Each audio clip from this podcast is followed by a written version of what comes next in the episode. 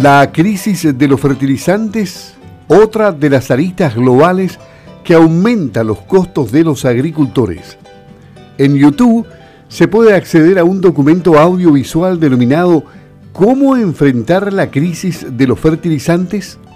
con el doctor mexicano Javier Castellanos, el cual hace un acabado análisis del tema, pero en parte de su presentación, que supera la hora, entrega importantes recomendaciones, que se las tenemos aquí para que ustedes las escuchen atentamente y las analicen.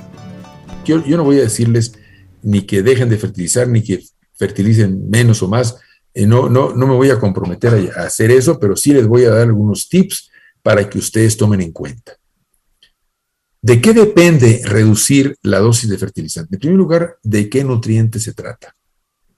Yo no puedo darme el lujo de reducir excesivamente el nitrógeno. No puedo reducirlo más allá de un 10-20% porque me va a pegar durísimo. Si yo reduzco el nitrógeno en un 50%, tengan la certeza de que en el caso de maíz, por ejemplo, yo puedo perder 5, 10 toneladas, 5, 6, 8 toneladas de maíz. No me conviene de ninguna manera eh, reducir a un 50%. Si yo reduzco fósforo, eh, yo puedo perder, y el suelo es pobre de fósforo, voy a perder, voy a perder una tonelada por hectárea, dos tal vez. Si, el, si, si, si tengo, eh, si reduzco potasio, ya no voy a perder mucho, voy a perder menos porque los suelos son bastante ricos en, en potasio. Zinc y boro yo no lo reduciría mucho porque es muy poquito la cantidad de nutrientes que consume. También hay que ver de qué producto se trata. Estoy hablando de papa o de maíz. Son dos productos muy diferentes, con costos muy distintos, con proporciones de costo de fertilizante muy diferentes. Otra pregunta que me debo hacer es, ¿a qué precio tiene el fertilizante? A mayor precio, mayor retorno hay que pedir al producto para que me pague la inversión. La otra es cuánto espero que valga el producto al momento de la cosecha. Eso es importante también.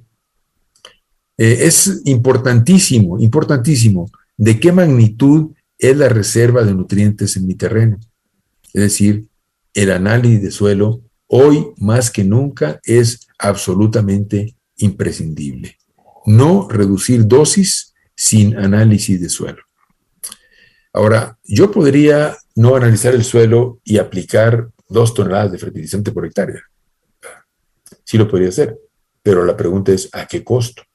Y la pregunta más insistente es ¿a qué costo ahora que está tan caro el fertilizante? Eh, la pregunta, otra, pregunta que, que, me hago es, ¿incorporo en el cálculo del aporte de nutrientes eh, que vienen en los residuos del cultivo anterior o simplemente no lo tomo en cuenta? Tomo en cuenta el contenido de nutrientes que hay en el agua de riego, porque no todas las aguas son iguales. Esos datos que les presenté son promedios, pero vieron el rango tan grande que hay. Hay que hacer un análisis de agua. La buena noticia es que el análisis de agua les va a servir para 5 o 10 años, no tienen que estar analizando cada, año. El suelo sí es, es más, se requiere análisis más frecuente. Y yo aquí voy a recomendar algo que no hacemos con frecuencia, analizar el contenido de nitrógeno nítrico en el estrato de 30 a 60 centímetros de profundidad. Solo nitratos. Este análisis me cuesta 200 pesos, no tengo que analizar no tengo que analizar el, completo, todos los 35 nutrientes, todos los 35 determinaciones, sino solamente en nitratos en el estrato de 30 a 60. Si quieren más precisión, aquí voy a mostrarles un caso. Este es un, de agricultor de Valle Santiago, analizamos la muestra la semana pasada. Eh, riquísimo de fósforo, por cierto, vean, 43 partes por millón de fósforo. Los americanos arriba de 20 no, no, recomiendan fertilizar con fósforo. Eh, este es un agricultor de, muy alto rendimiento. Este es un agricultor que trae las, las 18 o 20 toneladas por hectárea de maíz. Eh, y aquí tengo 38 partes por millón de nitrógeno nítrico. ¿Qué me dice? Este es un análisis después de maíz, que está sobrefertilizando con maíz, con nitrógeno, que está aplicando nitrógeno un poco más alto de lo que se requiere el cultivo. Vamos a ver cuánto vale eh, en el contenido. Él, aquí en el particular, le dijimos, oiga, vamos a analizarle el nitrógeno nítrico en el estrato de 30 a 60 para que usted se anime a analizar esta determinación en el futuro. No le va a costar, déjenos analizar nosotros para calcular cuánto trae usted en el perfil de suelo. Y analizamos en el estrato de 30 a 60 y encontramos 23 partes por millón. 38 partes por millón en el estrato de 0 a 30. Todo esto que está aquí es en el estrato de 0 a 30 centímetros de profundidad.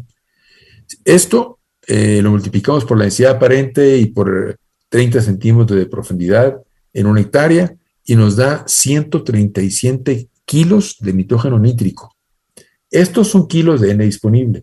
Son kilos de N disponible. Eh, no es nitrógeno orgánico, ni, total, es nitrógeno inorgánico, NO3, NO3, como si fuera fertilizante. Trae 23 partes por millón en el estrato de 30-60. Entonces, 23 partes por millón por la densidad aparente del suelo, por el volumen de suelo que hay en una hectárea a 30 centímetros en el estrato de 30-60, que son 30 centímetros de profundidad. Esto nos da un total de, de 83, pero si sumo los dos, lo que hay en 0 a 30 más lo que hay en 30 a 60 me da 220 kilogramos de nitrógeno nítrico. El valor de esto es de 510 dólares por hectárea, lo que hay solo de nitrógeno nítrico. Si le ponemos que una eficiencia con la que se va a usar estos tres elementos del 70%, entonces tenemos un valor neto de 357 dólares eh, por hectárea. Es un, es un, caso muy especial porque vale mucho ahora el, el, el, nitrógeno y porque este es un agricultor que tiene una rotación maíz-brócoli. Entonces, pero le estoy dando elementos a ustedes para que vean de dónde van a sacar cada nutriente y ya no se van a dar el lujo de decir, pues ahí se va. Entonces yo voy a echarle esto de fertilizante, lo que le he hecho siempre, ya está muy complicado.